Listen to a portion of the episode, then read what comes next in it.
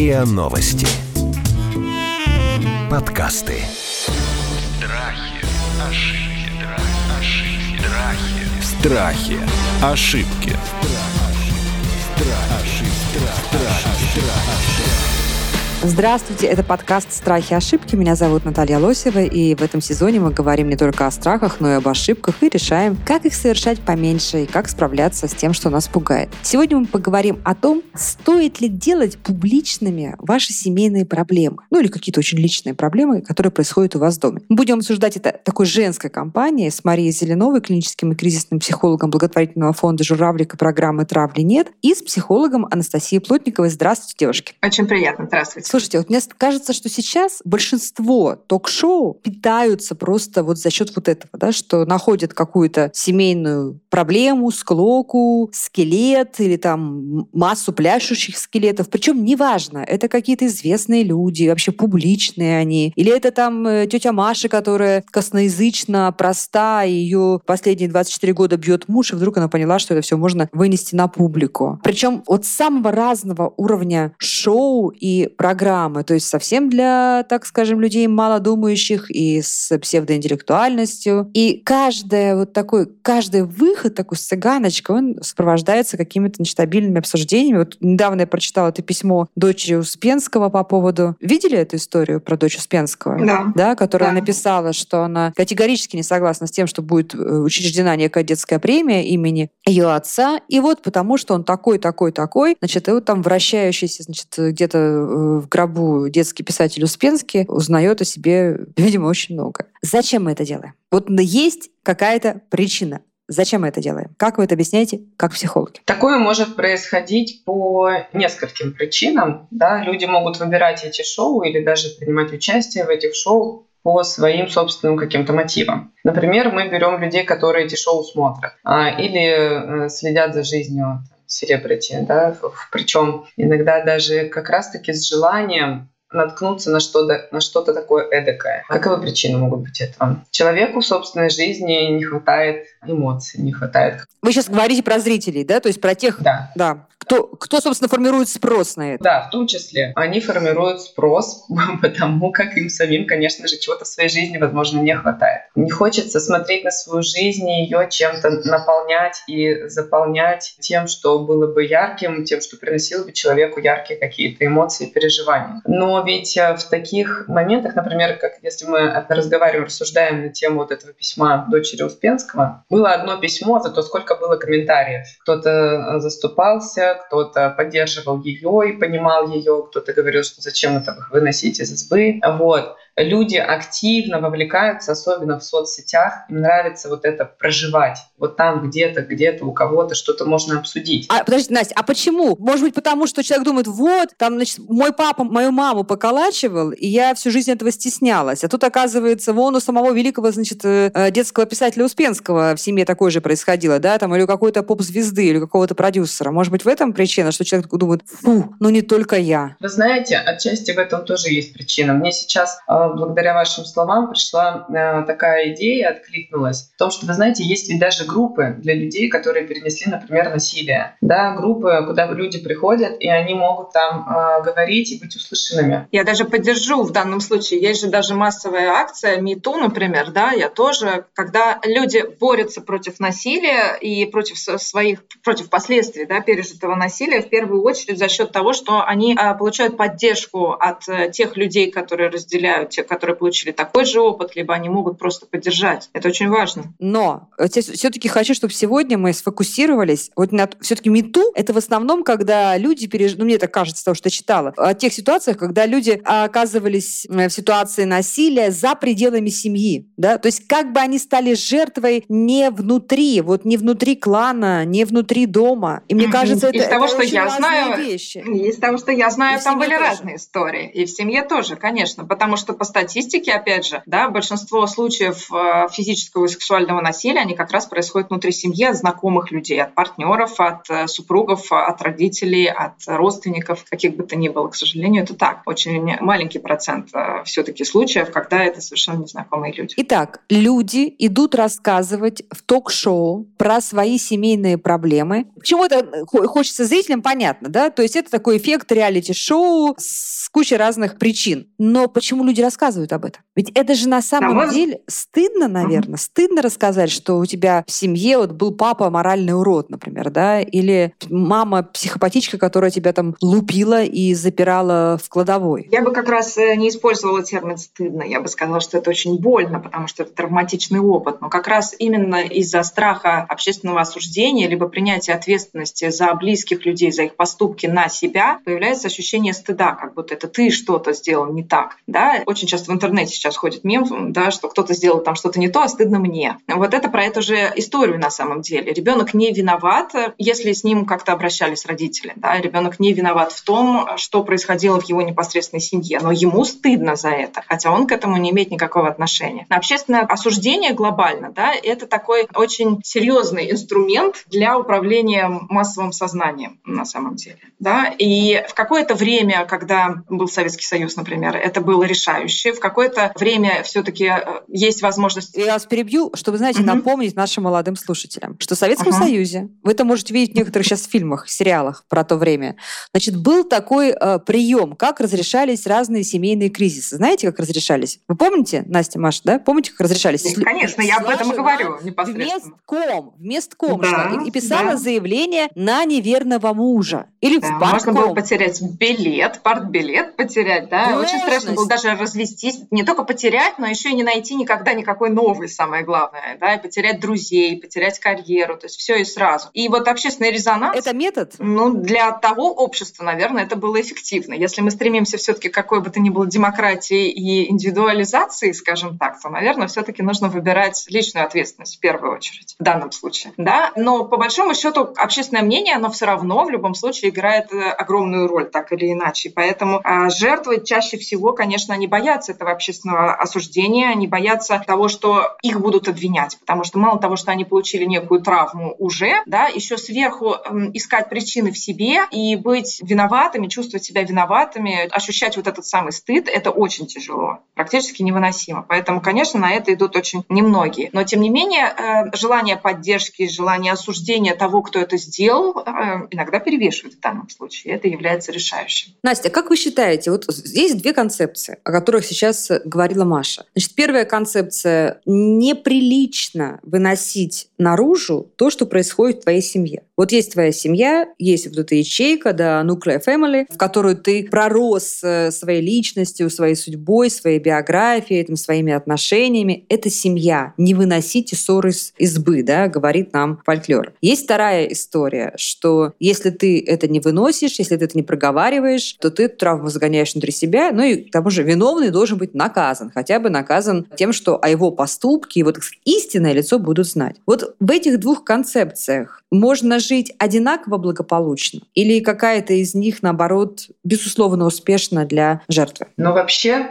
слова «успешно» и «жертва» для меня в одном предложении вызывают, знаете, такое негодование, наверное. Ну хорошо, вы, ну выздоровление, успешное выздоровление. Ты был жертвой, и ты успешно выздоровел, нет? Я думаю, что все-таки нужно брать какой-то пример конкретный, да, и вот это очень большое обобщение мы сейчас пытаемся сделать. Uh-huh. Потому что это какая жертва? Это жертва насилия, где отчим принуждал каким-то действием свою падчерицу? Или это муж, который не вымыл посуду в очередной раз и э, жену это раздражает? Да, то есть... Я знаю, как разделить. Я знаю, как разделить. Давайте так. Вот все, что, все, что является уже криминалом, да, то есть сексуальное насилие, это безусловный криминал. Оставление ребенка без еды, избиение ребенка, это криминал. Да? Давайте мы сейчас вернемся вот ну, в такое, вот знаете, что вроде как и в суд с этим не пойдешь. То есть тебя корежили, ломали, как жену, как мужа, как сына, как не знаю там кого. Но ты суд с этим не пойдешь. Вот давайте вот эти случаи будем рассматривать. То есть психологическое давление? Психологическое давление, унижение, моральное какое-то истязание, да, когда там вот родители там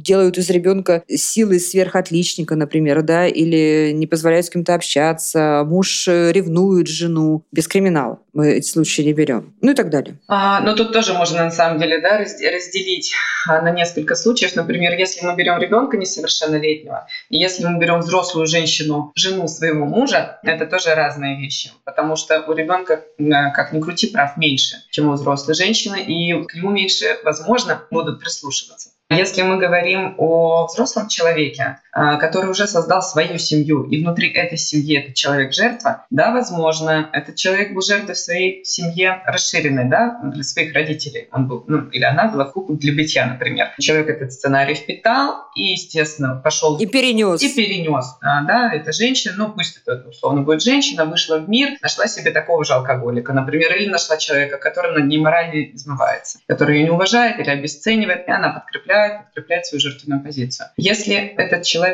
в какой-то момент жизни осознал, так почему со мной так всегда поступают, где общий знаменатель, кто вообще-то несет за это за всю ответственность, вот, то уже тогда могут начаться какие-то изменения. Куда этот человек пойдет дальше, это тоже, ну, мы не можем это предсказать, это его выбор. Можно пойти к психологу, можно, ну, в полицию здесь не пойдешь, да, допустим, если муж не не моет посуду или там как-то обзывает свою жену, э, не уделяет время детям, ну, ну, не пойдешь с этим в суд. Возможно, для кого-то это действительно механизм такого освобождения эмоционального, да, пойти к подруге или пойти к маме и э, рассказать там. И подруга и мама тоже могут быть, например, мудрыми женщинами и не брать на себя за это ответственность. И не быть, простите, сливным бачком, просто мусорным ведром, в который иногда зачастую жертва вываливает все свое негативное, и потом возвращается ровно в ту же позицию, ровно к тому же мужу, живет ровно такой же жизнью. А потом... Вот это очень важно. Вот слушайте, вот вы сейчас прям останавливаетесь, потому что это очень важно. Давайте об этом поговорим подробно, потому что а, очень часто мы это можем наблюдать как раз в социальных сетях, да, когда э, в какой-нибудь там закрытой группе на 2000 человек э, женщина жалуется на своего мужа, рассказывает, какой он такой секой негодяй, а потом, значит, ты встречаешь эту женщину через пару месяцев на какой-нибудь тусовке в нежной, воркующей со своим мужем, чувствуешь себя немножко неловко, да, потому что ты, ты же только что вот про него читала, что он изверг и негодяй, и сволочь такая, и, и вдруг ты их видишь воркующими, и чувствуешь себя, как, как правильно сказали, как будто тебя использовали зачем-то, непонятно зачем, и обманули. Это помогает вот такая история, что она вот все это вылила, а потом вернулась такая, а, я...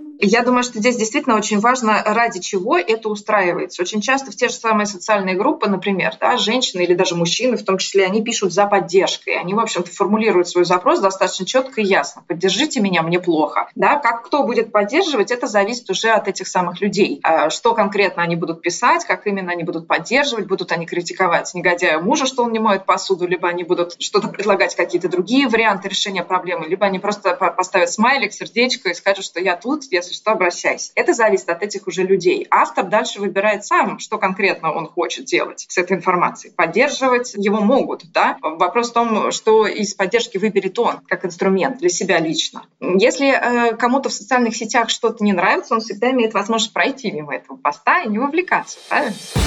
Страхи, ошибки. Страхи, ошибки.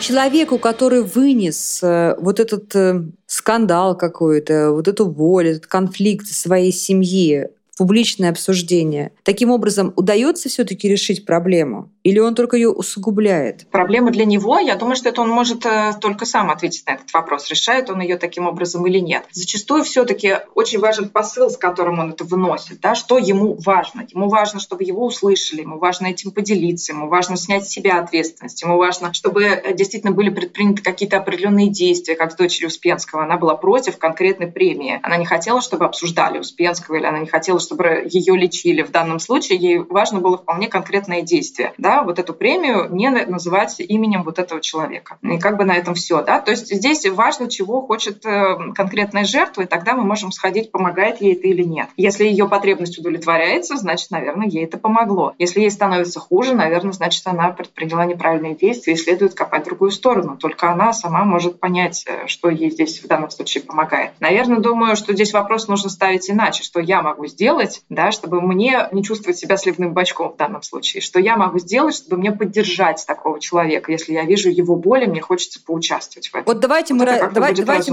давайте мы сейчас как раз разберемся. Когда тебя используют как сливной бачок, и ты понимаешь, что это, ну, ничего, кроме того, что себя высасывает силу энергию, не приносит э, человеку. А когда человек действительно просит о поддержке, и ты не можешь пройти мимо, ты должен что-то сделать. И как это сделать? Вот расскажите мне, пожалуйста, вот эти две разные истории. Чем они различаются? Я думаю, что это вопрос личностных границ. Э, Настя, может добавить, э, если считаешь необходимым. Но я думаю, что это именно вопрос личностных границ, когда я как э, человек хорошо понимаю, где тут мои границы есть, да, и где они заканчиваются. Я понимаю, что если меня что-то трогает и задевает, я хочу помочь, я исхожу из своей потребности, я исхожу из своих ощущений, своих чувств и предлагаю помощь в том виде, в котором я могу ее предложить. И человек дальше ее либо принимает, либо нет. Что он дальше с этим будет делать, это зависит от него. Это меня уж по большому счету сильно не касается. Да? Если он это использовал как сливной бачок, как вы говорите, да, то есть, опять же, не, не предпринял никаких изменений в своей жизни и пошел жить дальше, как жил до этого, это его выбор, это не моя ответственность. Я ему предложила э, да, какой-то вариант развития событий в данном случае иной. Воспользоваться или нет, это все-таки дело его собственное, личное дальше. Если меня не волят к тому, чтобы я помогала, например, да, или мне садятся на уши, или там знакомые звонят, рассказывают то, к чему я не готова, либо все время терзают меня, как мне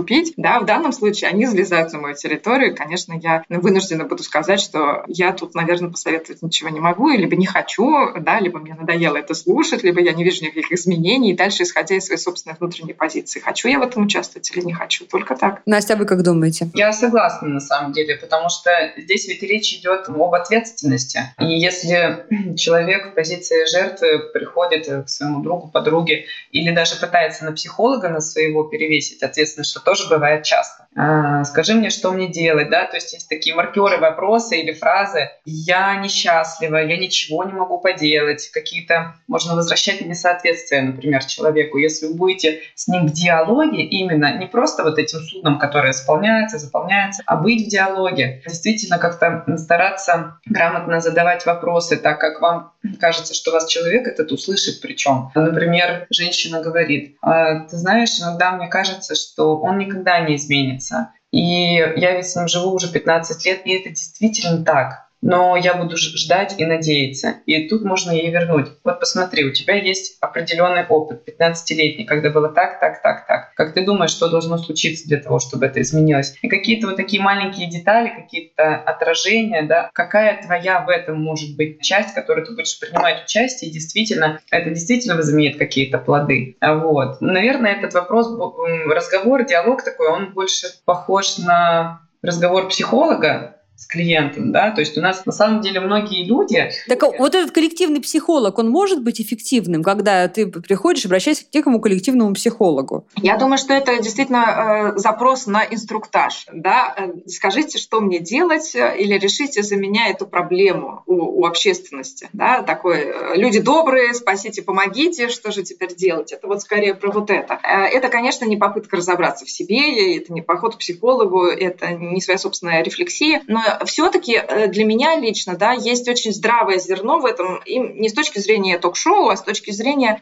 того, что именно так на самом деле, да, по такому же пути меняются правила а, очень часто. Правила именно общества непосредственно. Когда люди начинают бороться за свои права, они начинают бороться примерно так же, призывая к общественности, доказывая, аргументируя, показывая, что они чувствуют, призывая к сопереживанию. Потому что все-таки мы все стадные животные, мы социальные животные, так или иначе люди. Нам важно общество, общества, нам важно быть частью этого общества, да, но менять какие-то консервативные, например, взгляды и правила возможно только демонстрируя действительно, да, что ты конкретно чувствуешь, э, что чувствует твой брат близкий, да, или сестра. В данном случае призывая к изменению какого-то общественного сознания. Страхи, ошибки. Страхи, ошибки. Я вам сейчас дам другой пример. Значит, где-то год назад разводилась, ну, такая публичная в узких кругах пара. Примечательно было там несколько вещей. Первое, что эта пара была многодетной. Там четверо или пятеро детей. Второе, что супруг ну, в силу своей работы определенной, он э, был таким нравственным камертоном для определенной группы людей. И вот третья примечательность была в том, что и мужа, и жену вот этот э, узкий широкий круг знал одинаково хорошо. И вдруг какой-то момент внешнеблагополучная пара, и вот этот мужчина пишет открытое письмо всей социальной сети которой он говорит, что он принял решение, он уходит от своей жены, от пятерых детей, потому что он год об этом думал, ему нехорошо, и как-то не хочется больше с ней жить. Жена в это время в своей социальной сети также публично рассказывает о том, просит купить э, какие-то поделочки, какие-то игрушки, и рассказывает о том, что это единственный способ сейчас ей прокормиться и продержаться, продержать своих пятерых детей. Вот это Друзья мои, вот это было насилие, скажу честно. Потому что мы все были наблюдателями, невольными и неизбежными вот этого театра семейных действий, вот этого развода, где каждый кричал о своем. Ты читал значит, позицию одного и другого, и твое, твое сердце и душа рвалось в этот момент к нему, и ты понимал, что как же он несчастен, как ты себя переживаешь. А когда ты отстранялся, ты, ты как раз понимал, что ты не сильно бы хотел, ты, что ты какой-то, знаете, ты такой субъект манипуляции какой-то. Вот в такой ситуации. И как себя вести? Ведь это же такое общее место, да? Ну, да, это были публичные люди. Но менее публичные люди все равно имеют свой круг в социальных сетях, как правило, все знакомые, и все начинают это наблюдать. Кто-то, кто-то это, этим пользуется, выносит э, значит, наружу. Ты наблюдаешь, и ты должен как-то реагировать. Мне кажется, что именно должен здесь э, неуместно. Вы можете реагировать, а можете не реагировать. Это все-таки дело добровольное в данном случае. Никто никого не обязывает реагировать и вовлекаться, даже если это друзья, даже если это очень близкие близкие люди. Даже при разводе, в общем-то, достаточно близких э, людей очень часто друзья поступают именно таким образом. Не втягивайте меня, пожалуйста, я дружу с вами обоими, а вы там разбираетесь сами. Это позиция каждого конкретного человека и в соцсетях в том числе. Если кому-то интересно и они подпитываются от этого, и они хотят в этом участвовать, конечно, они будут разбирать, кто там прав, кто виноват, и что чему предшествовало, и кого-то поддерживать, кого-то осуждать. Если э, это ранит э, и это неприятно, всегда есть возможность закрыть страницу, перелистнуть или не читать, не То слушать просто игнорировать. Но они же просят. Например. Ведь это, ведь это их, их публичная цыганочка того и другого. Это ведь был крик о помощи. Ведь они, наверное, ждали, не знаю, обличения, э, поддержки, чего-то еще. Вот, не знаю, там, участие в переговорах, э, верните мужа. Я думаю, что каждый из них эмоционировал настолько, насколько мог. И если это действительно этому браку было много лет, и они друг другу, ну, родные люди, наверное, да, опять же, я предполагаю, я даже не понимаю, о ком идет речь, то это боль, и это утрата, и это грусть, и это много очень неприятных чувств, в том числе, например, чувство агрессии. А в чувстве агрессии человек другому человеку, который ему по его умозрительным каким-то выводам делает больно, он тоже будет в ответ делать больно. Вот. И это действительно абсолютно семейная разборка, но, видимо, из-за того, что эти люди были и есть э, публичные, вот, а они как-то так вот манипулятивно и остальных людей в свою жизнь э, вплели. Да, люди, э, которые, например, какая-то обычная семья, где там мама с папой, не знаю, инженеры э, или музыканты, вот, у них есть свой круг общения, 20-30 человек или там 5-10 человек, да, наверное, в их мире эти 5-10 человек как-то вовлечены в семейные разборки тоже в разные периоды жизни или там в разном масштабе. А если это люди публичные, то, ну, может быть, для них это привычно вот так вот всю публику привлекать э, к тому, что у них происходит. Они просто привыкли так делать. Вот. Я со своей стороны добавлю, что еще, если мы говорим про публичных людей или людей творческих, например, да, а, они переживают в принципе свои эмоции действительно на публику, любые, и хорошие, и плохие. Они пишут об этом песни, они пишут об этом стихи, например, да, если мы говорим про творческих людей, они так живут, делятся в соцсетях, опять же, фотографиями. И, естественно, если у них что-то происходит, хорошее или плохое, это все становится достоянием общественности. Это определенный стиль жизни, скажем так, да, и нужно это тогда учитывать. Люди даже э, очень социально активные, э, тем не менее, которые не хотят чем-то делиться, они пишут достаточно коротко, сдержанно, если что-то происходит, они с чем-то еще не разобрались, у них есть какие-то сложности с друг другом в отношениях, например, да, и просят именно не вмешиваться, просят поддержать, например, морально, и на этом как бы все, без всяких каких-то подробностей. Мы тоже знаем такие примеры, да, из последних нашумевших. Если люди хотят, они, конечно, будут привлекать общественность. Мы не можем запретить им это делать. Здесь вопрос личной ответственности, опять же. Это помогает? Это помогает? Тем людям, которые в да, этом причем варятся, конечно. В моем примере это не были творческие люди, э, их публичность связана с другим, но то есть это помогает. Вот когда ты вышел и на весь Facebook, значит, сообщил про почему ты не любишь свою жену. Им лично, наверное, это помогает, потому что это позволяет позволяет ему корениться в своей позиции «я не виноват». Ах, вот в чем дело. То есть как бы публичность, как бы она такой ставит печать, да, твоей невиновности? Не печать, но вот эта поддержка, которую человек получает от других людей, критику партнера, например, в данном случае, и поддержку себе, это немножечко снимает вину с этого человека, позволяет ему вздохнуть чуть-чуть mm. попроще, полегче, что я тут ни при чем, например, да, ну или, по крайней мере, не так сильно при чем, как я это ощущаю, это чувство. Это позволяет себя чувствовать легче. Настя. Угу. Вы знаете, я сейчас вспомнила э, один случай, возможно, это не стопроцентный эквивалентный случай, но думаю, вы меня поймете. Моя одна знакомая, скажем так, рассказывала мне, что она в Инстаграм выкладывала сторис да, с э, тех дней и тех моментов, когда умерла ее мама.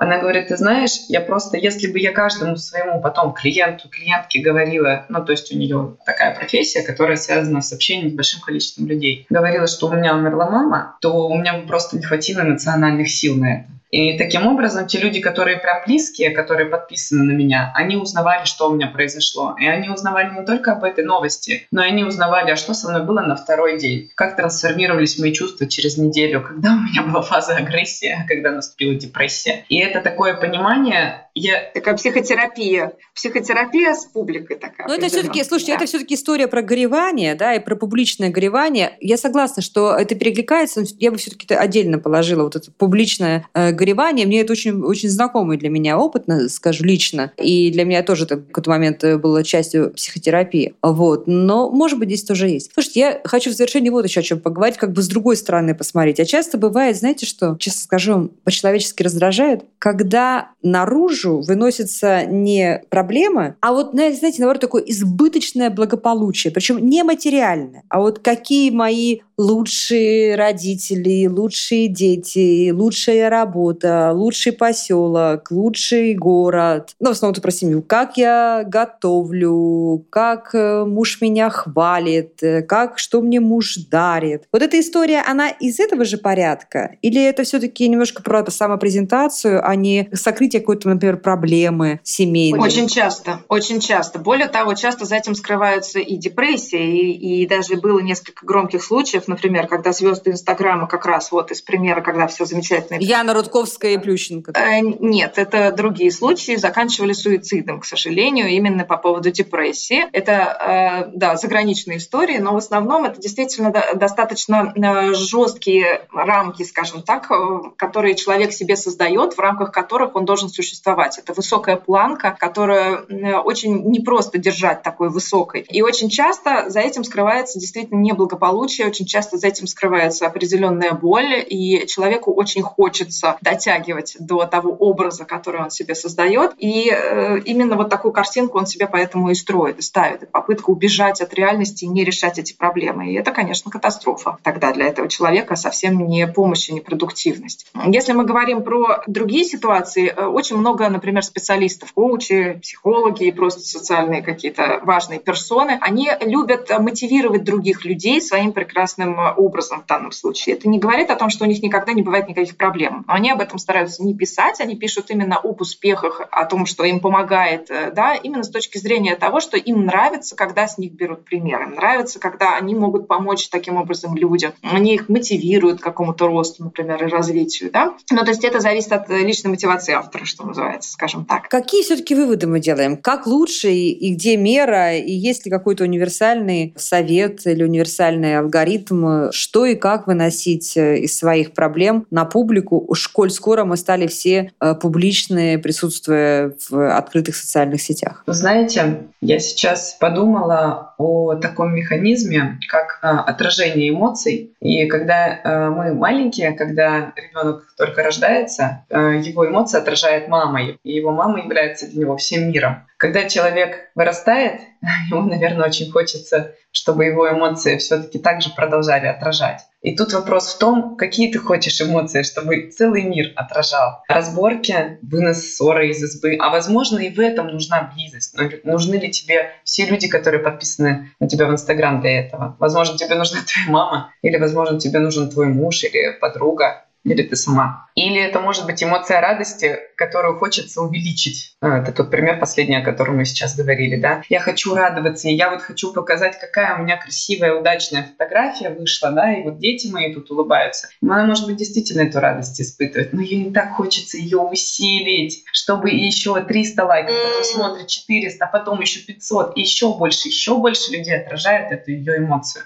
Вот. Это такой, может быть, несколько психотерапевтичный вопрос для всех слушателей. Какие вы хотите, чтобы ваши эмоции отражались? Я добавлю, а, а, наверное, что еще очень важно, когда речь идет действительно про насилие, когда речь действительно идет про какой-то криминал, преступление или про какие-то ситуации, граничащие даже с этим, конечно, имеет смысл искать поддержки, помощи, и неважно, кто это будет. Это будет соцсети, это будет близкие, это будут психологи, полиция, сосед, кто угодно. Важно об этом говорить, важно не молчать, и важно не бояться общественного мнения, и э, все-таки не брать эту ответственность на себя и не жить с этим много лет, как это живут очень многие. А если это та ситуация, в которой относительно, но все-таки комфортно, э, да, и человек может с этим справиться, он понимает, что, в общем-то, он может с этим жить, конечно, тогда он может пытаться с этим э, справляться, но пытаться, опять же, до той степени, пока он э, понимает, что он не в тупике. Если все-таки вот тупик, он здесь уже близко, то все-таки желательно искать этой самой поддержки помощи. Не перекладывая вину на другого человека, не перекладывая ответственность на другого человека, с, э, не спрашивая вот этой самой инструкции, а что же мне теперь делать, а как мне теперь жить, расскажи мне, пожалуйста, да, а с попыткой именно разобраться в себе. Лучше тогда обращаться к специалистам, к психологам непосредственно, которые помогают вот это прожить адекватно, да, прогревать в данном случае или наоборот прорадоваться, прожить и иметь возможность это как-то отпустить и идти с этим дальше, разобравшись в себе и имея возможность уже вот этот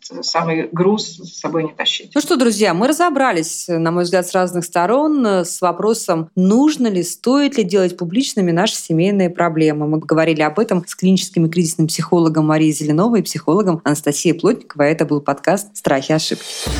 Страхи, ошибки, ошибки, страхи. Страхи. Ошибки. Слушайте эпизоды подкаста на сайте ria.ru в приложениях Apple Podcasts, CastBox или SoundStream. Комментируйте и делитесь с друзьями.